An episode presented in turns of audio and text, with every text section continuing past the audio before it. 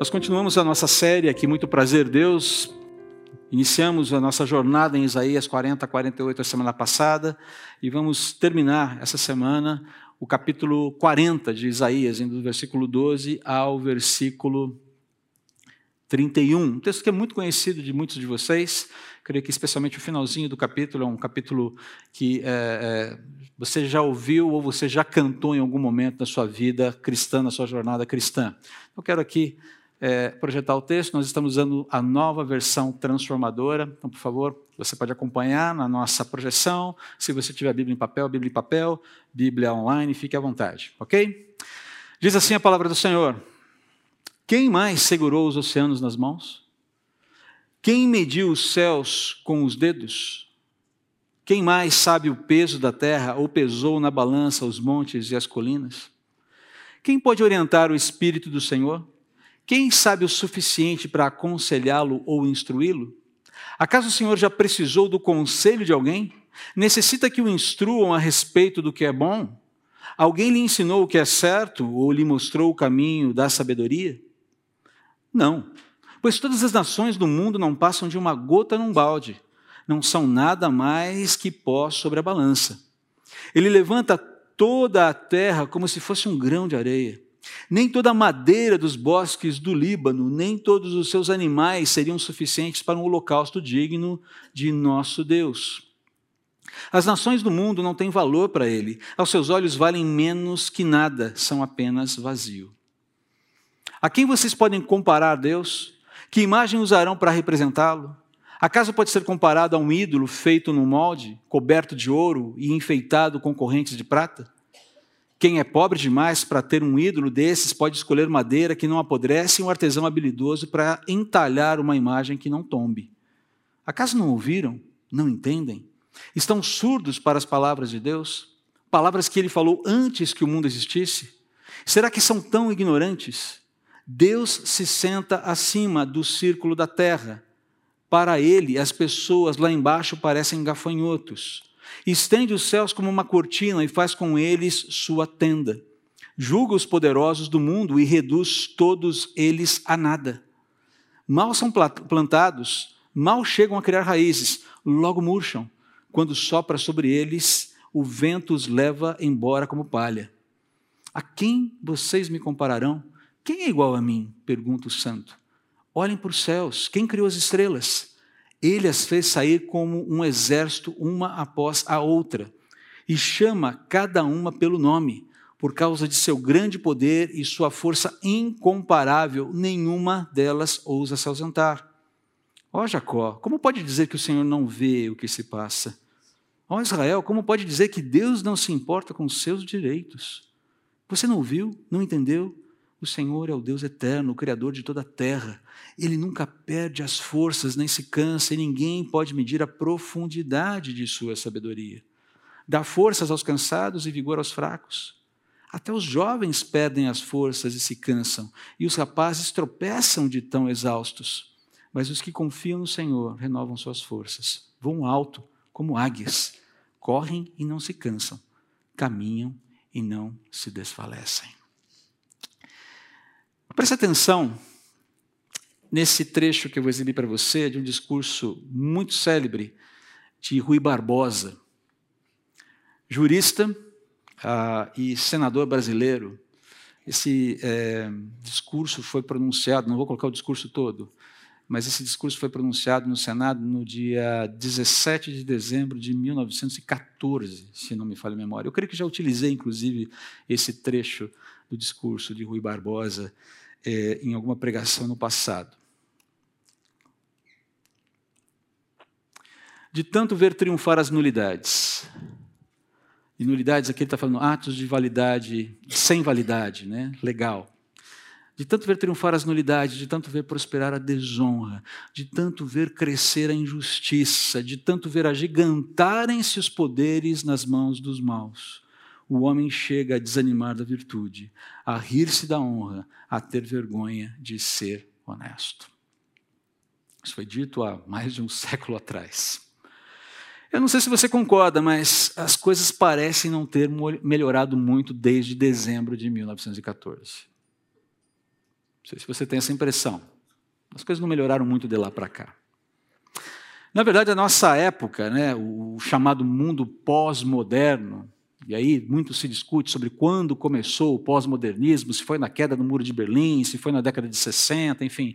Há toda uma discussão sobre isso, não vem ao caso aqui agora. Mas essa época, chamada de pós-modernismo ou hipermodernidade, seja lá como você quiser, ou modernidade líquida, né? como Sigmund Bauman fala, enfim, seja lá como for, essa época, dos anos 60 para cá, eu particularmente advogo que essa época começou dos anos 60 para cá, ela tem sido caracterizada por crescimento assustador de lideranças fracas, sobretudo no que diz respeito à ética e à moralidade. E isso é algo percebido em escala global, queridos, não é só Brasil. Isso é escala global, ok? Mundial. Tá? Talvez, se você pegar para, da década de 60 para frente, Começa a analisar. Né? Você viu uma queda vertiginosa nesse sentido. Posicionamentos cada vez mais absurdos, eu diria até que risíveis, sobre governança. Não vou discutir, mas é um fato que a gente observa aí. A celebração da mentira é pergunta recorrente nos nossos dias, não é? é como eu descubro a verdade sobre pontinhos? Você vê isso o tempo todo. Como é que eu descubro a verdade? Quem é que está falando a verdade? Como é que você lida? De onde vem a verdade? O bom nessa história é que as pessoas ainda entendem o conceito de verdade e buscam, de alguma forma, é, é, referências. Alguém pode me dizer se isso é ou não é verdade? Existe um apetite pela verdade, ainda que ela esteja meio que perdida por aí. Incompetência da pior espécie com roupagem de sofisticação. indiscutível, é visível. Desrespeito à lei e aos papéis institucionais. De novo, não estou falando só de Brasil, estou falando disso, de escala global. Deterioração e desvirtuamento da justiça, truculência jurídica, perseguição de agentes públicos que buscam, dentro da lei, identificar e punir quem pratica atos ilícitos, falta de empatia, falta de vergonha na cara, falta de temor de Deus, idolatria de si mesmo, falta de reverência com o sacerdócio na vida pública, ou com o sacerdócio da vida pública. Queridos, a, a vida pública é um sacerdócio sobre o qual Deus pedirá contas. Ok? É, toda, toda autoridade é estabelecida por Deus, por isso mesmo ela precisa ser respeitada. Paulo fala sobre isso em Romanos capítulo 13. Mas existem contrapontos. Toda autoridade iníqua, opressora, ela vai ser severamente punida por Deus. Essa é uma verdade recorrente que você vê na literatura sapiencial, na literatura apocalíptica, especialmente na literatura profética. A gente acabou de ler agora no versículo 23 do capítulo 40 que Deus julga os poderosos do mundo e reduz todo, todos eles a nada. Isaías 14, um capítulo emblemático também das Escrituras, que fala inclusive da queda de Satanás, diz que é, Deus é apresentado ali como aquele que quebra o cetro do opressor. Cetro é símbolo de poder, é símbolo de governo. Deus vai lá e quebra. Os maus governantes, os maus legisladores, os maus juízes responderão pela opressão que promoverem. Não importa o espectro político, ok? Quero deixar muito claro aqui isso. Eu não estou endereçando essa minha fala ao lado A, ao lado B, ao centro, à parte de baixo. Todo e qualquer mau governante, mau legislador, mau juiz será punido. Isso é garantido pelas Escrituras. Isso é inexorável, isso é inevitável. Mas, vamos lá. Enquanto a gente testemunha tudo o que está acontecendo na nossa época, que a história está nos apresentando, enquanto a gente aguarda o agir de Deus, esse agir de Deus, bate um cansaço muitas vezes, não bate? Vamos, vamos mandar real aqui. Bate ou não bate o cansaço? Essa semana chegou uma hora e eu não quero mais ouvir notícias, eu não quero mais ouvir mais TV, eu não, quero, eu não quero saber. Eu cheguei no ponto essa semana e falei, eu não quero saber. Eu ficava fugindo de notícias, eu ficava fugindo de informação. Tá? Estava querendo enfiar um saco na cabeça ou me enfiar num buraco para não saber. Né? Se alguém chegava e falava lá, lá, lá, lá, lá, lá, sabe aquela coisa bem infantil? Lá, lá, lá, lá, lá, lá. Não quero saber. E não é porque eu não quero dialogar, é porque eu estou cansado. E eu não sei se você está cansado. Eu me vi cansado essa semana. Falamos sobre isso na segunda-feira, né, Cláudio? Ainda sobre os efeitos da minha consciência de que falei alguma coisa que não deveria ter falado na mensagem, mas eu falei, Senhor, Pai, puxa vida, Senhor, volta, Jesus, Maranata. Está um, um dia maravilhoso para voltar hoje. A gente se sente cansado. Agora, queridos, Deus, mais do que ninguém, entende o nosso cansado, o nosso cansaço e as nossas limitações. Ele mais do que ninguém, esse texto é claro nisso. O texto está falando de cansaço, de exaustão. Mas Deus se apresentando, sobretudo, como aquele que é, tem competência, tem capacidade, não só para resolver os grandes problemas da humanidade, mas para lidar com o nosso cansaço enquanto a gente fica olhando todos esses problemas acontecerem. E é por isso que ele se apresenta como Deus capaz de fortalecer o cansado. E interessado nisso. Isso é que é mais interessante.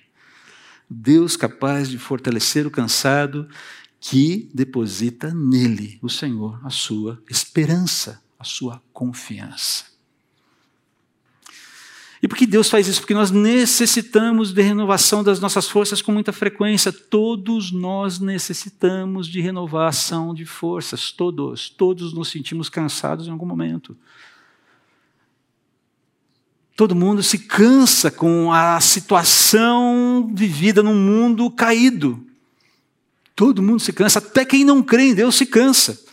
Não tem para quem recorrer, porque não quer recorrer muitas vezes, mas todos se cansam. Está aí as histórias de burnout, está aí, tudo bem, burnout acontece com crente com descrente, mas você vê as depressões, o nível de suicídio dobrando entre jovens, por conta de ansiedades, problemas, inquietações.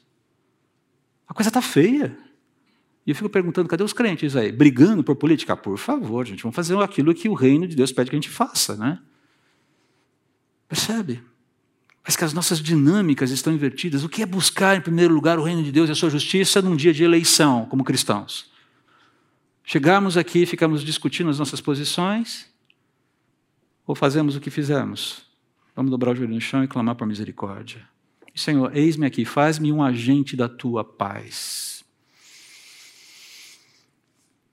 Como é que você foi votar hoje? Com toda a liberdade que você tem de expressar o seu voto e, a sua, e o seu desejo de que determinado candidato seja eleito, sem problema algum. Sem problema algum. Mas você saiu.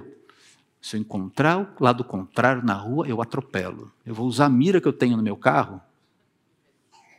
Tá? Então, uma mira lá, coloquei uma mira, né? Adaptei uma mira na frente do meu volante. Pintou, dependendo da cor da camisa, eu passo por cima. Essas reatividades. Estamos reativos hoje? Eu acordei, Senhor, a primeira coisa que eu falei, Senhor, me, me dê paz, quintuplique a minha paciência e me faz instrumento da tua paz. Sozinho eu não dou conta. Se o teu espírito não entrar aqui e não fizer o serviço, estou ferrado. Ah, como lidar com tudo isso?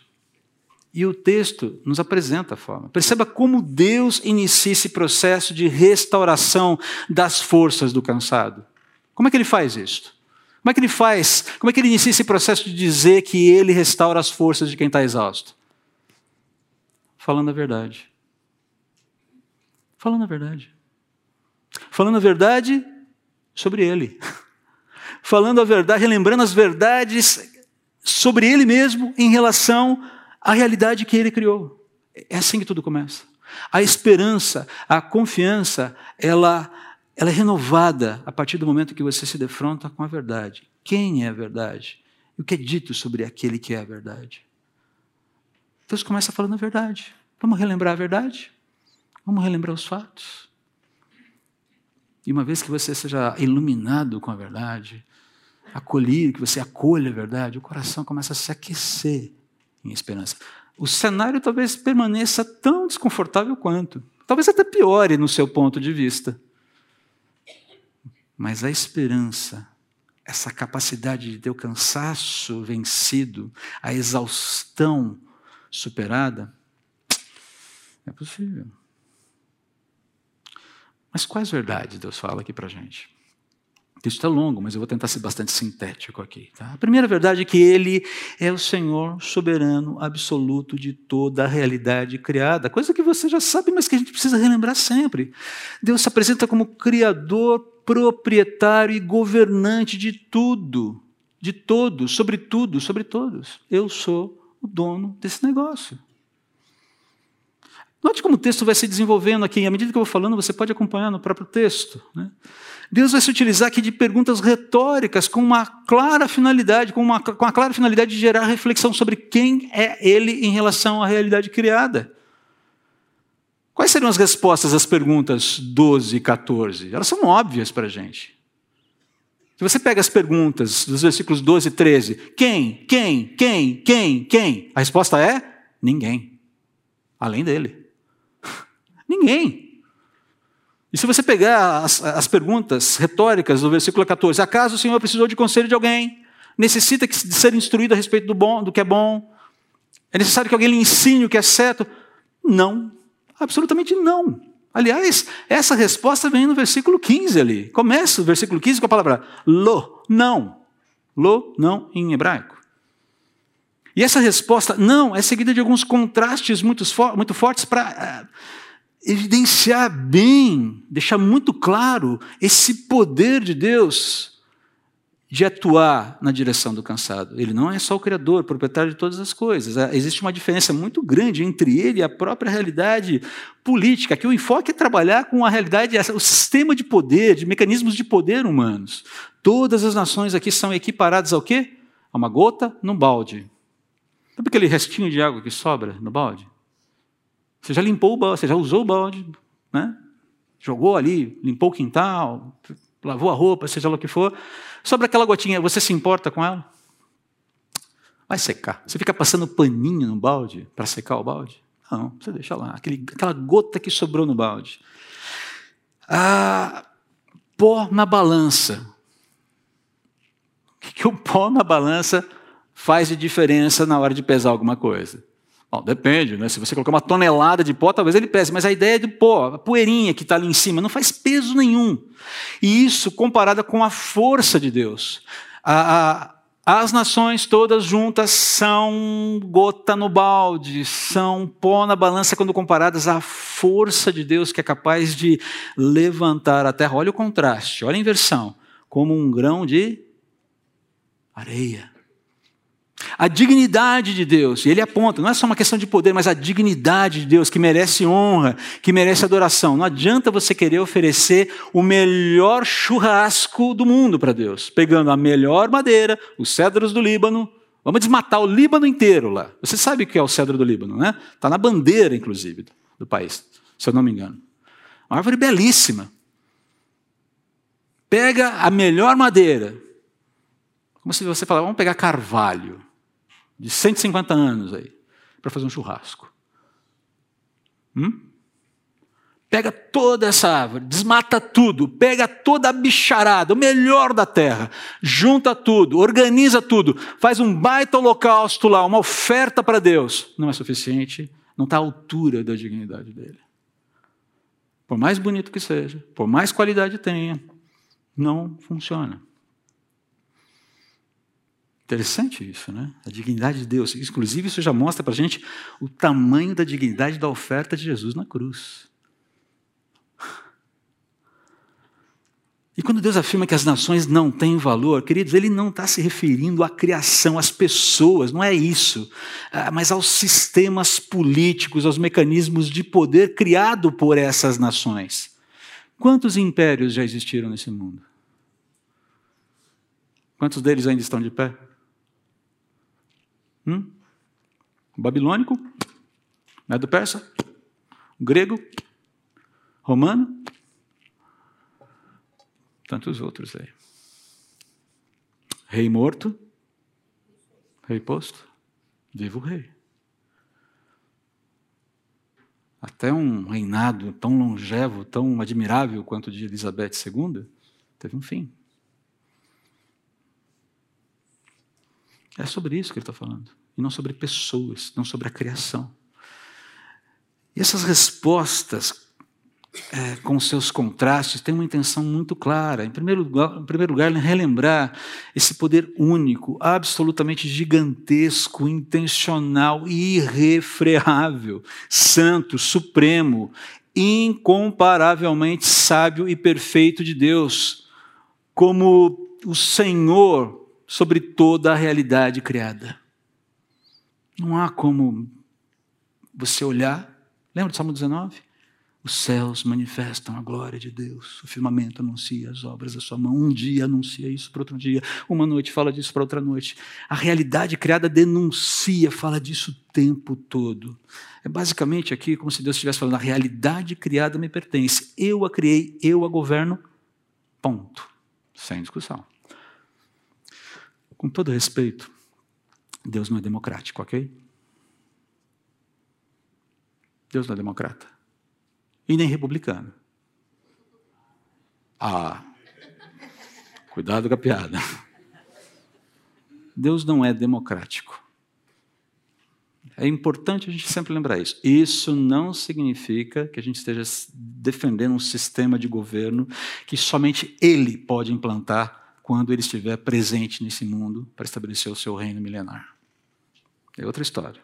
Apocalipse, escatologia, esse é outro assunto. Mas também relembrar que ele é a régua que define o que é bom e correto para a sua criação. Acabou de falar isso.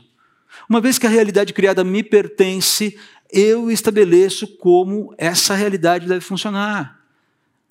E quem tentar usurpar, quem tentar sabotar a minha realidade criada, a realidade criada de Deus, vai sofrer consequências dessa loucura.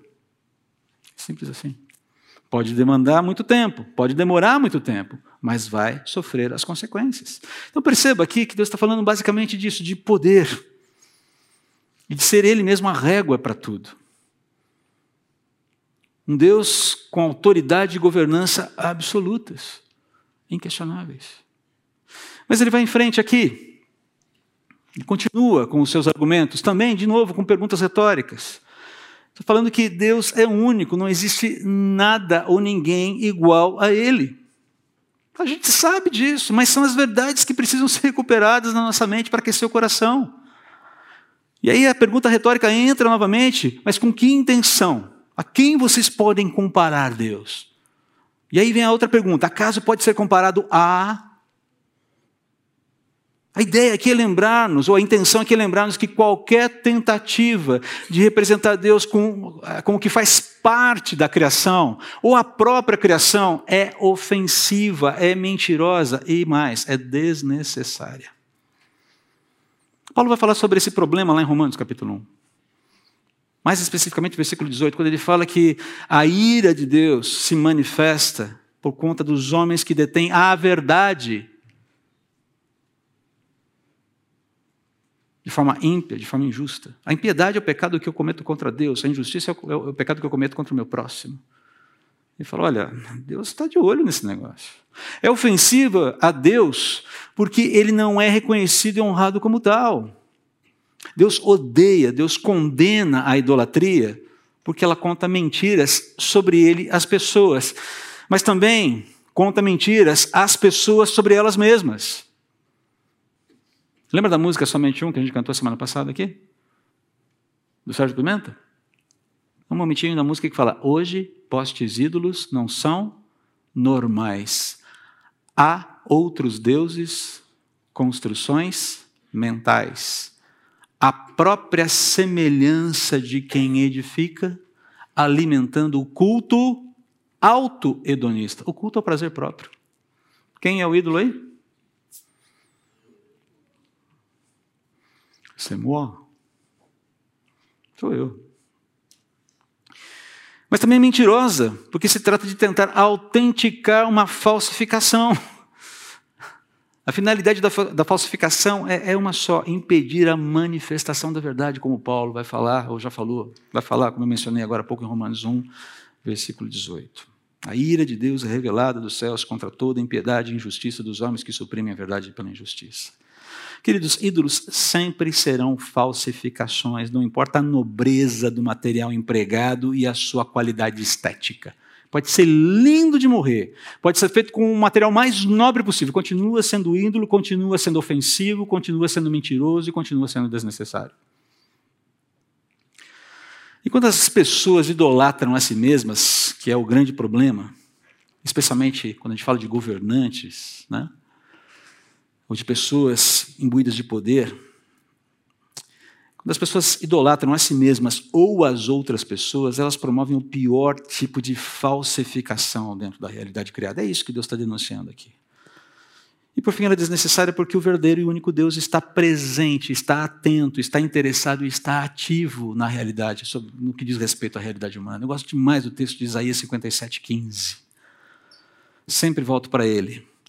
Pois assim diz o alto e sublime, que vive para sempre, cujo nome é santo. Habito num lugar alto e santo, mas também habito com o contrito e humilde de espírito, para dar novo ânimo ao espírito do humilde e novo alento ao coração do contrito. Esse texto é, é, é um refrigério para minha alma sempre que eu estou com o coração pesado, achando que Deus está meio que ausente, que Ele está preocupado com grandes questões da realidade humana ou da realidade cósmica. Não, eu habito com contrito. Eu habito com aquele que está enfermo na alma. Estou aqui para ajudar. É desnecessária a idolatria. Ela é mentirosa, ela é ofensiva. Mas, em segundo lugar, aqui, as perguntas retóricas, especialmente a partir do, do, versículo 21, também nos lembram que a justiça de Deus é grandiosa e inexorável, porque Ele é grandioso e inevitável. Não é a justiça do Thanos lá. I am inexorable. Pá! Não, voltaram, né? Conseguiram reverter o negócio. Desculpe quem não faz, quem não acompanha a Marvel. Thanos, personagem lá, destruiu metade do universo com um clique do dedo, aquela coisa toda, papapá, enfim, tá? Ficção. Thanos não era inexorável, nem a luva do poder, nem as joias do poder dele, moçada. Ele achava que ele era. Agora, foi dramático para vocês prestarem mais atenção aí. Inevitável é o nosso Deus. Ele é inevitável. E a justiça dele é uma justiça correta pesada, medida, calcada, sacudida e que vai ser levada em bom termo. Thanos tinha uma boa intenção, mas uma metodologia péssima. Certo? A questão aqui, gente, é Deus falando assim: é, é inevitável que o mal seja punido, porque a minha santidade, a minha pessoa exige isso. Simples assim. Toda autoridade, vamos relembrar aqui, toda autoridade é estabelecida por Deus e será julgada por Deus. Nós já mencionamos que os mecanismos de poder humanos não significam nada para Deus. É por isso que eu preciso balizar, calibrar bem o meu coração, especialmente quando o resultado da eleição dessa noite chegar. Porque você pode ser decepcionado com o resultado. Ah, e o candidato que eu queria, o projeto para o Brasil, como assim, Senhor? Como assim? Deus continua sendo bom, Deus continua sendo Deus, e Ele é inevitável. E se o resultado que você aguarda não acontecer nessa noite, você já sabe a quem recorrer para que o seu coração seja fortalecido e renovado do cansaço e exaustão. E vamos lembrar, queridos, que Deus vai usar sim, Ele sempre usa, Ele pode usar, isso diz respeito aos seus propósitos eternos, governantes, sejam eles bons ou maus, para cuidar e para disciplinar a rebeldia das nações.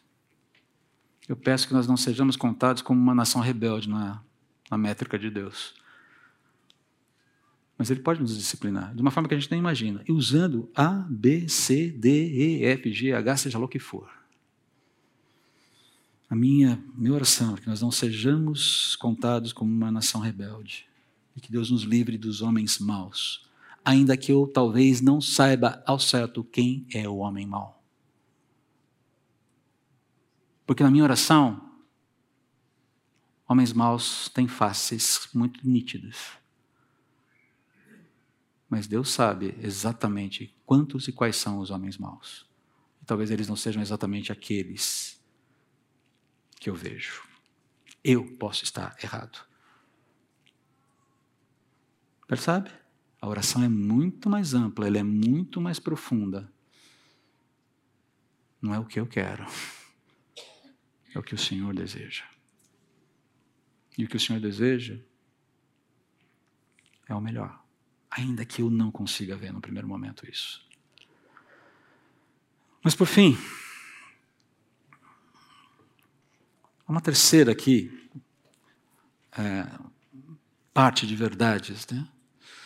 Seu poder e a sua empatia pela criação são incomparáveis, porque Ele é único e não existe nada ou ninguém a Ele no que diz respeito a poder e a capacidade de compadecer-se. E vamos mandar real logo de cara que o amor, a capacidade de compaixão de Deus é tal, mas é tal, é de tal magnitude que ele encarna, ele sai da sua glória, ele sai da, de toda a sua grandiosidade, ele se deixa despir da sua grandiosidade por um tempo, assume a identidade com o homem, vive entre nós, é rejeitado, é traído, é aviltado, é esbofeteado, é cuspido, é morto por amor. É interessante, acho muito engraçado quem vê em Jesus fragilidade, fraqueza. Sim, existe fragilidade física. Ah, o corpo dele foi maltratado de uma forma ah, quase que incompreensível para a gente. Mas, como diz uma, uma frase que eu gosto muito, o que prendeu Jesus na cruz não foram pregos de 15 ou mais centímetros, e nem a brutalidade dos romanos, e nem a trairagem dos judeus o que prendeu Jesus na cruz foi o seu amor. Ninguém tira minha vida. Eu voluntariamente a dou. É esse tipo de poder, é esse tipo de empatia que está sendo manifestado aqui. O Deus que morreu por você, eu disse que diz, que diz para você: eu me interesso pela sua causa. Eu me interesso pelo seu cansaço. Eu me interesso pelas suas inquietações. Eu me interesso em esclarecer para você, na medida que você tenha condições de compreender aquilo que venha pela frente. E aquilo que você não compreender, confia em mim. Porque a sua causa ainda me interessa. A sua vida ainda me é preciosa.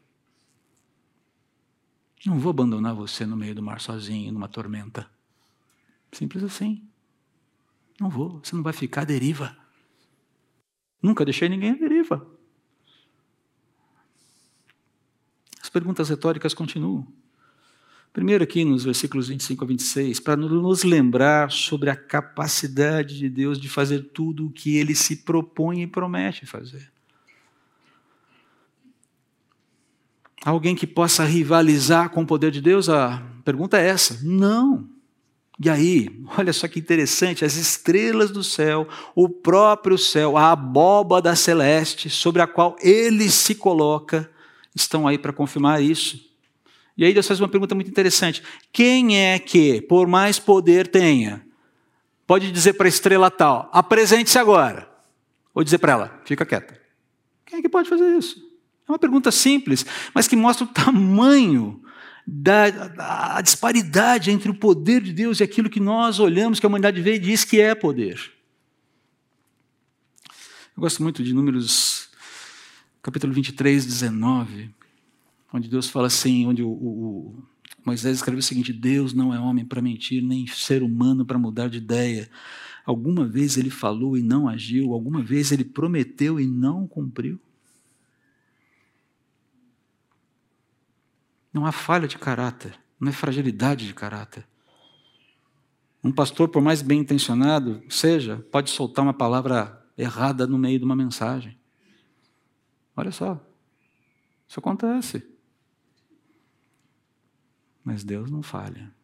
Ele não, ele não, não oscila nos seus pensamentos, nos seus propósitos, nas suas promessas.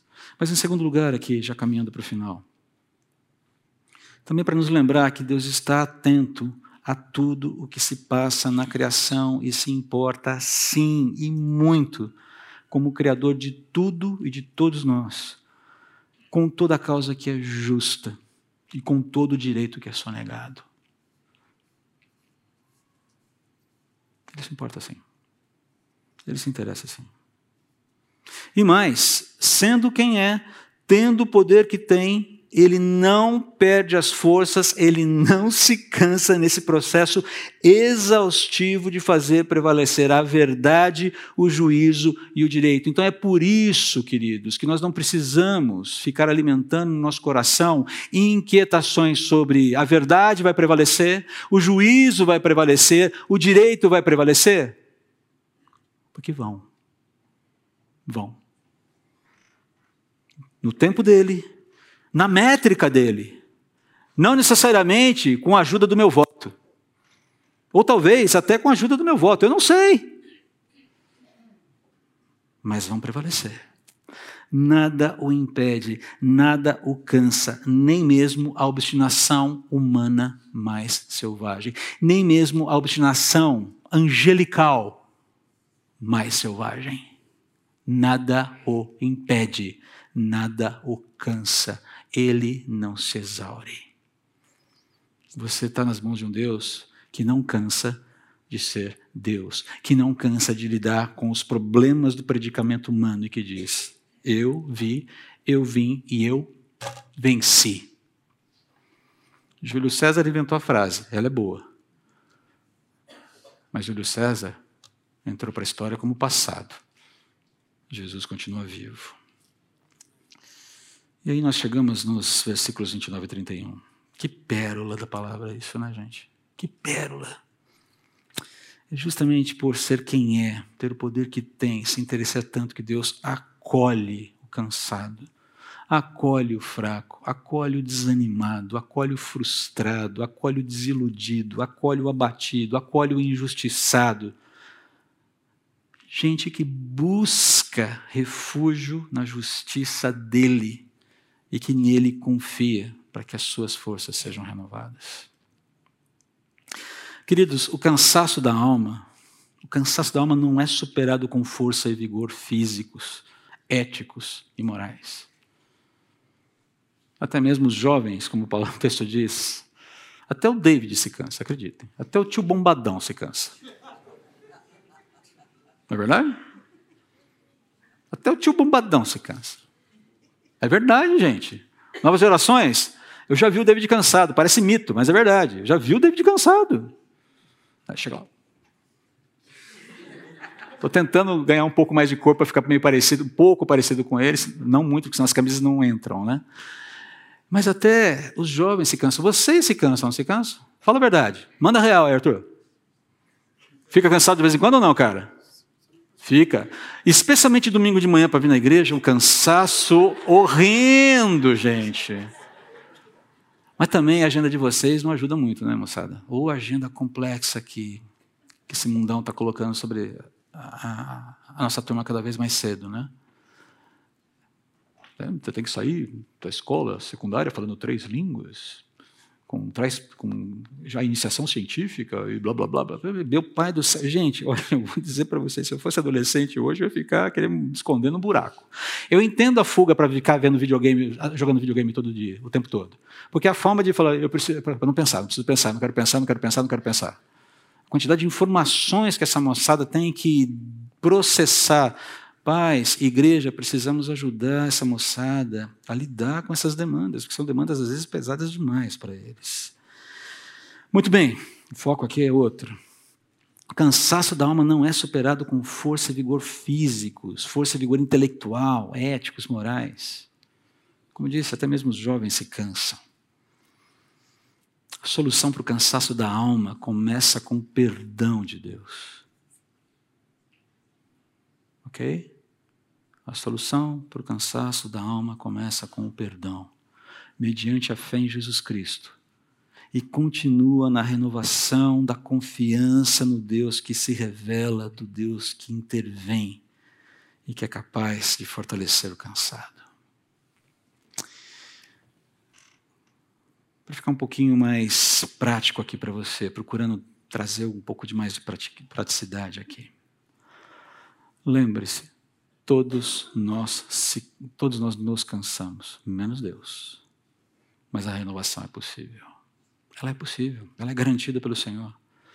Entretanto, é necessário um relacionamento com o Deus que se revela, o Deus que intervém, mediante a fé em Jesus Cristo, para que você possa desfrutar desse processo, desse privilégio de renovação. Segundo, lembre-se que a renovação das nossas forças depende da confiança que nutrimos em Deus e seu caráter. Nós precisamos dialogar com Deus sobre o nosso cansaço da alma, sobre os nossos medos, sobre os nossos anseios. Precisamos conversar com Ele sobre. Dar nome às nossas inquietações. E por fim, lembre-se que a confiança em Deus precisa ser nutrida com a verdade sobre Deus. Para que eu confie nele, eu preciso lembrar de verdades, das verdades sobre ele que ele mesmo revela nas Escrituras. É necessário que eu abasteça a minha mente, o meu coração, com a verdade sobre a sua autoridade, sobre a sua governança, sobre a sua singularidade, sobre a sua justiça, sobre o seu poder, sobre a sua empatia, sobre o seu amor, compaixão, que estão claramente reveladas nas Escrituras, encarnadas de uma forma plena na pessoa de Cristo. E por fim, a terra e tudo o que nela são do Senhor. O mundo e todos os habitantes, seus, os seus habitantes, lhe pertencem. Não se esqueça disso. Eu pertenço a Ele. Você pertence a Ele, a sua família pertence a Deus, o seu casamento pertence a Deus. É por isso que nós podemos ter as nossas vidas restauradas. Seu filho pertence a Deus. Sua profissão pertence a Deus. Os seus bens pertencem a Deus. A sua história pertence a Deus. E a história do Brasil e do mundo pertencem a Deus. Seja lá quem for governar a partir do próximo ano. Vamos orar. Obrigado por não se cansar com o nosso cansaço, Senhor. E obrigado por nos prometer renovação. Ajude-nos a dialogar com o Senhor sobre os nossos cansaços, a nossa exaustão, e a sermos preenchidos e alimentados com a verdade sobre o Senhor, para enfrentarmos cada um desses momentos. Em nome de Jesus. Amém.